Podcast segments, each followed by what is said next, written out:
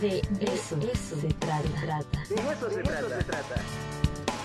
El análisis, la opinión y la información oportuna en la entrevista. De eso se trata.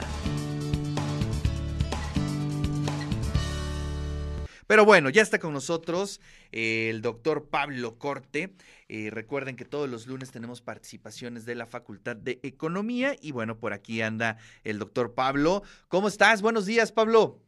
Gusto de estar aquí en tu programa. Buenos días. Cuéntanos, este, doctor, la reforma energética y bueno, pues el tema del litio, que son eh, temas candentes. Hace unas semanas estaban en su apogeo en la agenda mediática.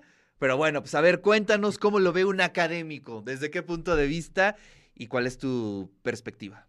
Bueno, este, fíjate que la reforma energética, que por cierto no pasó el de la Cámara de Diputados, eh, tenía, entre muchas cosas, una, una situación en la que se buscaba controlar factores de producción energética, sobre todo en la cuestión de las energías limpias. Y ese fue el tema de discusión. Y eso trajo consigo el tema del litio. ¿Por qué? Porque el litio se utiliza para la construcción del cableado de, eh, de los aerogeneradores, efectivamente la energía eólica, pero también se utiliza para las baterías en los paneles solares. Por eso es una importancia que trajo el, el litio en el tema de la reforma energética. Caso muy curioso, este, aunque parece un tema demasiado político, el, al otro día que no pasa la reforma energética en la Cámara de Diputados, se aprueba la ley minera. Sí. Se aprueba la ley minera, es decir, como si se tuviera un juego de que si no se tiene uno, tiene que pasar el otro. Y en esa ley minera hace un énfasis en el papel del litio. ¿Y por qué el papel del litio? ¿Por cuál es la importancia del litio? El litio se está considerando como el nuevo petróleo. ¿Por qué el nuevo petróleo? Porque es el metal más maleable que se puede utilizar. Y lo pueden encontrar en cualquier tipo de suelo. Esa es la, ventaja. ¿sí? Este, ahí vemos otra vez los aerogeneradores, precisamente. Sería muy bueno también los paneles solares.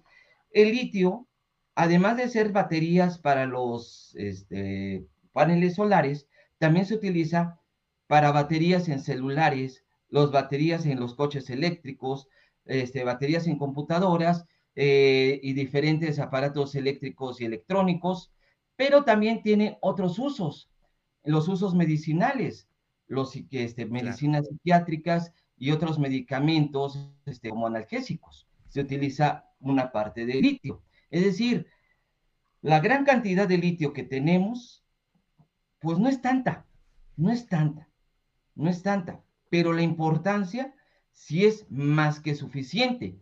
Se, se dice que en México hay 1.700 toneladas de litio. Sé lo que se calcula. No es ni la, es el, el 5% de lo que tiene Bolivia. Y Bolivia no llega ni al 5% de lo que tiene Estados Unidos y mucho menos de lo que tiene Chile, que es la principal reserva de litio del mundo. Wow. ¿Sí? Pero ¿cuál es la importancia? Si no hay tanto litio en México, ¿cuál es la importancia del litio? Una tonelada de litio cuesta millón y medio de pesos. Ahora multipliquémoslo por 1.700 toneladas. Sí, no, no, no. Bueno, pero digamos, eso es interesante eh, un poco para eh, eh, ver la, el nivel de importancia de lo que se aprobó en, en, relación con la ley de las minas, específicamente con el tema del litio. Pero también hay que comentar que era una legislación que hacía falta, ¿no? Es decir, había un vacío y que era importante eh, eh, reordenar esa parte. No sé qué pienses. Este, al leer la, nueva ley minera, no se cambió mucho. O sea, eh, con respecto, solamente se cambió con respecto al litio de que debe de ser propiedad de la nación. Pero con el resto de los minerales, no hay grandes cosas, o sea, sí, se sigue manteniendo la ley como se dejó en el periodo de Enrique Peña Nieto, o sea, no hay grandes cambios. O sea, la importancia del litio es porque es algo que desde el, tanto el sector privado como el sector público es un tema de discusión, ¿sí? Se maneja para diferentes usos, ¿no? Para la industria del aluminio también, ¿sí? Además de lo Claro. que encontramos de las baterías, los vidrios celulares, linternas, en la industria del aluminio. Fíjate que en México hay como 83, res- a- a- a- aproximadamente 83 reservas de litio. El principal, 13 reservas están en Sonora y en segundo lugar están en Puebla, 12 reservas, ubicadas en 12, en 8 municipios. Y ahorita que dijiste Chietla e Izúcar, donde ah, estamos hablando de poblaciones afrodescendientes, en Chietla encontramos dos yacimientos y en Izúcar dos yacimientos de litio. Ese es, eh, ese es algo muy importante. Lo que sí establece la ley minera es, con respecto al litio, es precisamente esta situación de la protección Claro. de las comunidades originarias, Ah, mira, ese es un gran tema, ¿eh? ¿sí? De las comunidades originarias. Oye, ese es un gran Eh, tema. ¿En qué sentido las protege? Es decir, eh, se fue, se, mm, se establece el tema comunitario, eh, los permisos comunitarios. ¿Cómo, cómo operaría esa parte? La ley dice que hay que proteger, pero no dice cómo. Ese es el Oh, problema. oh, bueno. Ese es el problema. No dice cómo, dice hay que proteger a las comunidades. Claro, bueno, ahí estamos perdiendo al doctor Pablo, estamos hablando sobre eh, la reforma energética y la cuestión del litio. Y bueno, interesante los datos que nos está aportando el doctor Pablo en relación con el litio que hay en México, con, en relación con eh, lo que hay en Estados Unidos, en Chile. Y bueno, parece que ya regresó con nosotros el doctor Pablo. ¿Nos escuchas? Sí, ¿no? No, sigue congelada la imagen del doctor Pablo.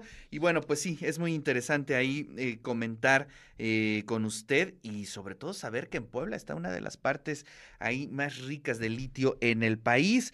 Le agradecemos al doctor Pablo, como siempre, que esté aquí en el De Eso Se Trata, hablando sobre eh, el litio en nuestro país. Ah, bueno, ya está, ya está ahí, ya está ahí, ya está ahí, ya está ahí. Ya nada más para que concluya. Tenemos un par de minutos para concluir, doctor.